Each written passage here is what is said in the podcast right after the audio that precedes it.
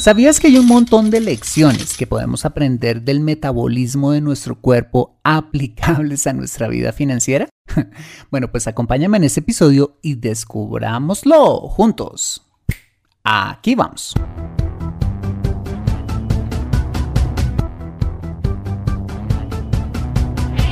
Bienvenido a Consejo Financiero, el podcast de finanzas personales donde aprenderás a manejar inteligentemente tu dinero, salir de deudas, tomar buenas decisiones financieras y alcanzar una prosperidad sólida y duradera.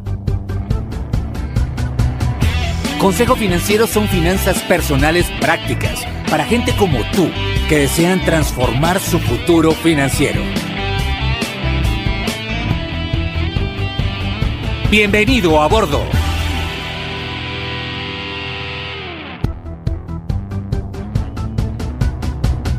Hola, ¿qué tal? Soy Fernando Fernández y sí, esto es Consejo Financiero, tu podcast, tu programa de finanzas personales, donde aprenderás a manejar inteligentemente tu dinero, a salir de deudas, a tomar buenas decisiones financieras de consumo, ahorro e inversión y los principios para alcanzar una prosperidad sólida y duradera. Como sabes, tener educación financiera es un aspecto esencial para alcanzar tus objetivos de vida, pues aunque tu profesión o área de conocimiento no sean las finanzas, todo lo que hagas en la vida involucrará dinero, por lo que necesitarás saber administrarlo inteligentemente para alcanzar cada una de tus metas financieras. En Consejo Financiero aprenderás a convertirte en un maestro experto de tus finanzas personales. Y como siempre te invito a visitar www.consejofinanciero.com, donde podrás encontrar este y muchos más contenidos de finanzas personales que estoy seguro van a ser de utilidad para tu vida financiera. Asimismo, te recuerdo que puedes escuchar Consejo Financiero en Spotify, Apple Podcasts, SoundCloud, Spreaker o la plataforma de podcasting de tu preferencia y encontrarme en mis redes sociales en LinkedIn e Instagram. Bueno, muy bien, y sin más preámbulos, empecemos con el episodio de hoy. Bienvenidos a bordo. Quiero contarte que desde hace ya unos 10 años, aprender de temas de salud se ha convertido para mí en una prioridad. De una parte porque quiero conservarla, quiero conservar mi salud y de otra porque al igual que todo en la vida, soy un convencido que los buenos hábitos que practiquemos hoy en cualquier área de nuestra vida van a construir un mejor futuro, que para en este caso sería tener una buena vejez. Bueno, pues en este proceso de aprendizaje, imagínate que llegó a mis manos un libro titulado El milagro metabólico del médico funcional Carlos Caramillo, un libro de esos absolutamente revelador que habla básicamente de cómo mejorar nuestra salud a través de la alimentación. Bueno, pues quizás suene que vivo obsesionado con las finanzas personales con lo que te voy a contar y quizás sí, viva obsesionado con el tema, pero me lo creas o no, encontré en las líneas de este libro principios financieros básicos de organización y de ahorro que aplica nuestro metabolismo en la administración de los recursos que le entregamos a través de la alimentación y de los cuales podemos aprender montones, así no lo creas, para nuestra vida financiera. Bueno, pues si quieres aprender de esos sabios principios, acompáñame en este episodio. ¿Te parece? Muy bien. Empecemos hablando de un concepto clave y qué es eso del metabolismo. Según el doctor Jaramillo, el metabolismo es la capacidad que tienen las células de nuestro cuerpo para utilizar adecuadamente el oxígeno y el alimento que entran en el organismo con el fin de producir energía. Bueno, ¿y para qué necesitamos energía o energía para qué? Pues precisamente para el funcionamiento normal de nuestro cuerpo, en por ejemplo el funcionamiento de nuestro cerebro, los órganos internos, la respiración, eh, la actividad física que realizamos, ya sea caminar, correr, hacer ejercicio, trabajar, o en cosas súper rutinarias, en, pues que también necesitamos energía, como cepillarnos los dientes o dormir. Bueno, ¿y cómo hacemos para adquirir esa fuente de energía que necesitamos? Fácil, a través de los alimentos que comemos. Los cuales tienen los carbohidratos, las grasas, las proteínas y demás componentes que necesitamos para proveer a nuestro cuerpo de la energía que necesita para funcionar. ¿Y cómo esos alimentos se convierten en energía para que nuestras células funcionen? Y aquí es donde viene, por lo menos para mí, la gran revelación de este episodio. Entendiendo cómo nuestro organismo aplica esos principios de organización y de ahorro que ya te comentaba. Y quiero que lo veamos con un sencillo ejemplo. Bien, supongamos que llega la tan esperada hora del almuerzo y nos sentamos a almorzar con un muy buen apetito. bueno, pues lo primero que sucede es que el alimento que ingerimos pues entra por la boca, baja por el esófago, llega al estómago y un rato después pasa, ojo, al intestino delgado quien se encarga de asimilar de todo lo que comimos los nutrientes que necesita nuestro organismo, para posteriormente enviar los mismos al torrente sanguíneo. El asunto es que uno de esos importantes nutrientes que ingresan a la sangre es la glucosa, precisamente el combustible o la fuente de energía que necesitan las células de nuestro cuerpo para funcionar. En este punto, la primera tarea de nuestro metabolismo es hacerle llegar de la mejor manera a las billones de células que componen cada uno de los órganos de nuestro cuerpo esa glucosa que está circulando por las autopistas de nuestro torrente sanguíneo. Y bueno, ¿cómo lo hace? bueno, pues resulta que cuando las alarmas corporales de nuestro organismo detectan la presencia de glucosa en la sangre, le avisan a nuestro páncreas, un importante órgano que es el encargado de fabricar la famosa insulina, una importante hormona que se encarga de administrar la glucosa que ha llegado a nuestro cuerpo. ¿Y cómo lo hace? Mira lo interesante y pues me parece a mí fascinante. Bueno, pues resulta que lo primero que hace la insulina es tomar las moléculas de glucosa en sangre y envía aproximadamente un 80% de estas a las células de nuestro cuerpo. Y como buena administradora, no se gasta todo, sino que ahorra un 20% de esta molécula, principalmente en el hígado, convertida ya en glucógeno, una nueva molécula que puede convertirse de forma rápida otra vez en glucosa, en caso que el organismo eh, la necesite con urgencia. Bueno, ¿y qué pasa si el envío de glucosa excede las reales necesidades de energía de las células de nuestro cuerpo? Súper sencillo. La insulina no la desecha, sino que la transforma en las temidas grasas y la ahorra como capital de energía de mediano a largo plazo en nuestros órganos o en el tejido debajo de nuestra piel, ubicándola usualmente en las caderas de las chicas, generando los tan odiados bananos, o en la zona abdominal de nosotros los hombres, porque para nosotros también hay, dando origen a la tan reconocida barriga. Toda una fortuna ahorrada en nuestro cuerpo. Aunque no es el objetivo del tema de este podcast, quiero hacer un pequeño paréntesis. Resulta que cuando nos alimentamos mal, consumiendo azúcar, alcohol y carbohidratos en exceso, estamos poniendo a trabajar nuestro páncreas en exceso, obligándolo a generar más y más insulina para procesar esa glucosa en exceso que ingresa a nuestra sangre, hasta que nuestro cuerpo pues o no tiene eh, más lugar para guardar esta, esta molécula en el cuerpo o el páncreas de tanto producirla se hace incapaz de producir más insulina, generando en ambos casos un exceso de glucosa o en otras palabras, de azúcar en sangre que da lugar a una de las primeras causas de mortalidad en el mundo, la diabetes. De aquí la razón de alimentarnos adecuadamente, evitando en especial el azúcar en todas sus formas, que constituye la principal fuente de glucosa en lo que comemos. Bien, cerramos este paréntesis.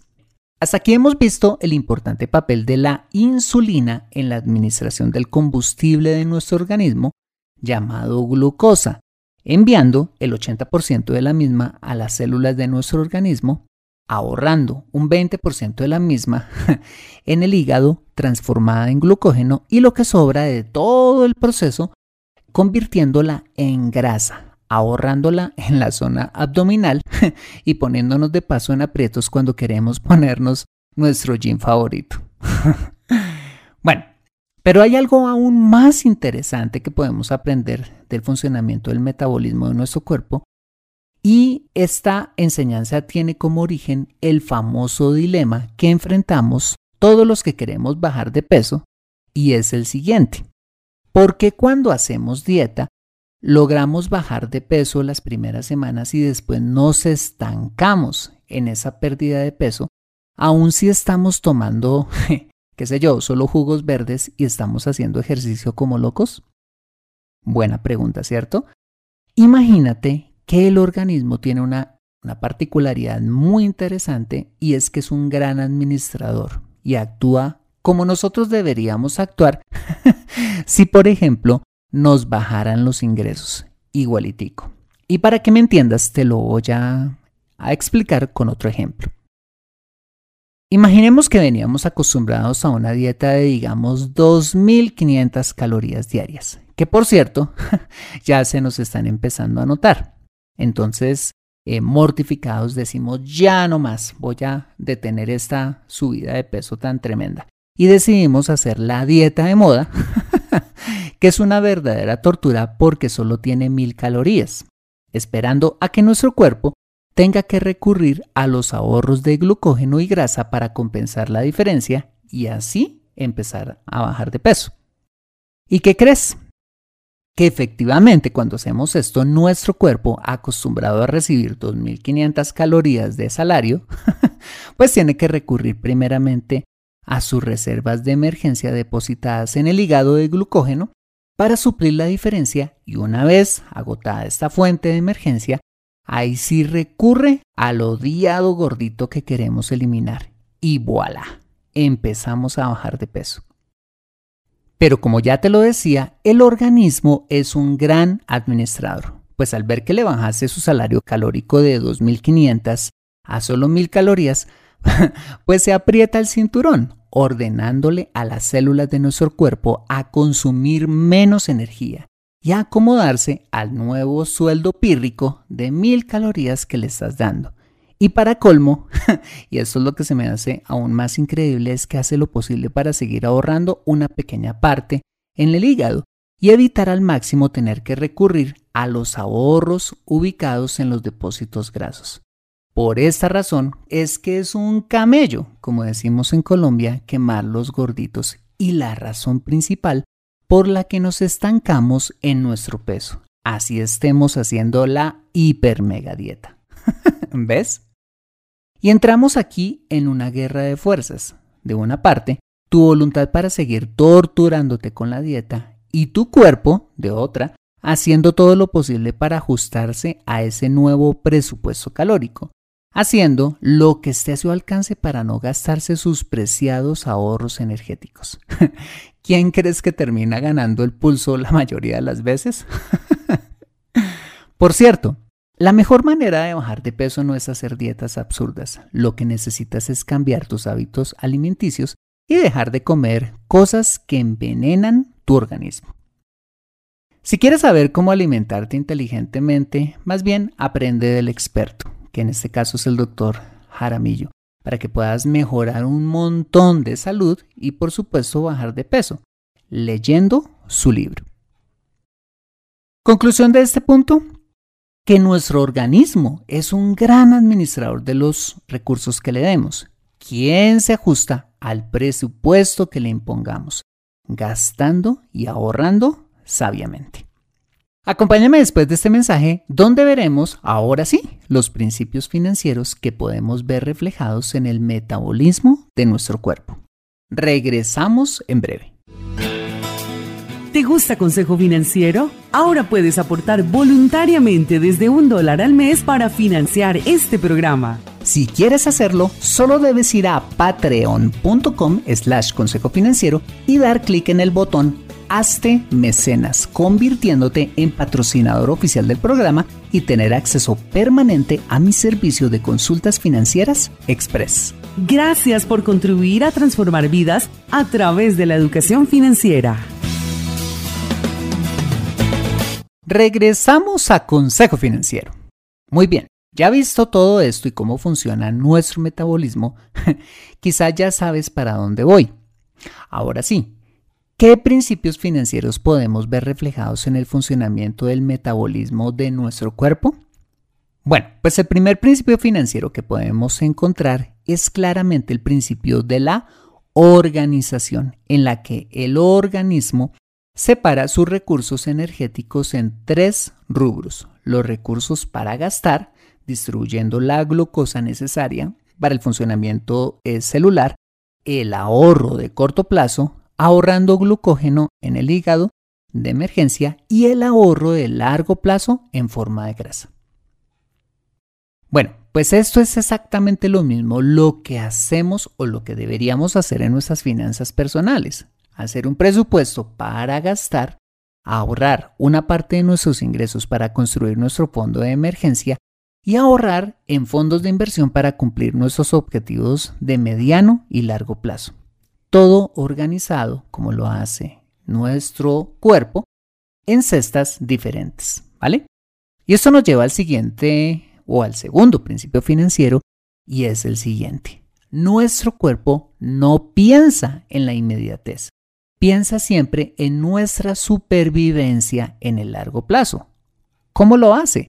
Fácil, teniendo hábitos permanentes de ahorro, sin dejarse descrestar con los super salarios calóricos que a veces le podamos dar, con el fin de estar preparado ante una eventual situación extrema en el futuro, como periodos de ayuno prolongados o una eventual situación extrema en la que escasee el alimento o incluso poderle hacerle eh, frente a las dichosas dietas que se nos ocurren.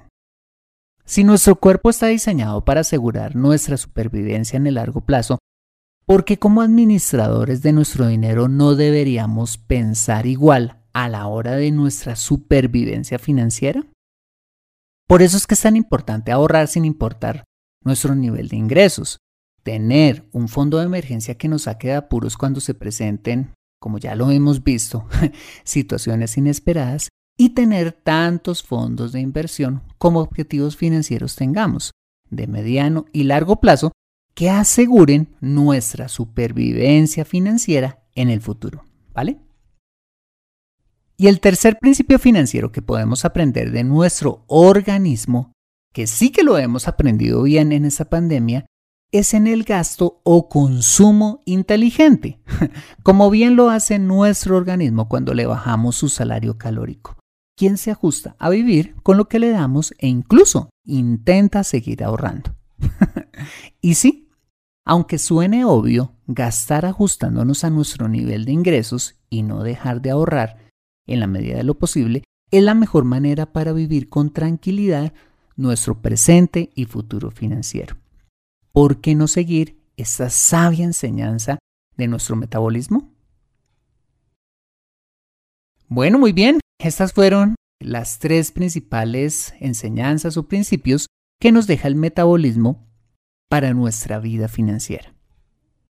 Imagínate que en la Gran Bretaña, por allá en la Edad Media, los bancos no existían y muchos guardaban sus ahorros en unos eh, recipientes de color naranja, en forma de maceta que se fabricaban en una especie de arcilla muy barata que llamaban PIC, que se escribía o que se escribe P YGG, un nombre muy parecido a la palabra pig, que significa cerdo en inglés.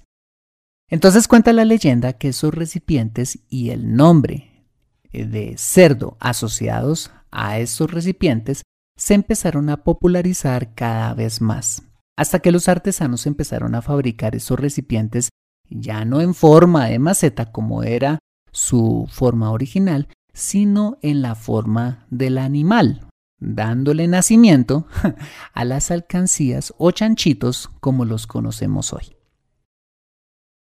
Bueno, ¿y por qué te cuento esta historia? te cuento esta simpática historia por lo siguiente. Que lo que engorden sean nuestras finanzas y no nuestro cuerpo, en detrimento de nuestra salud.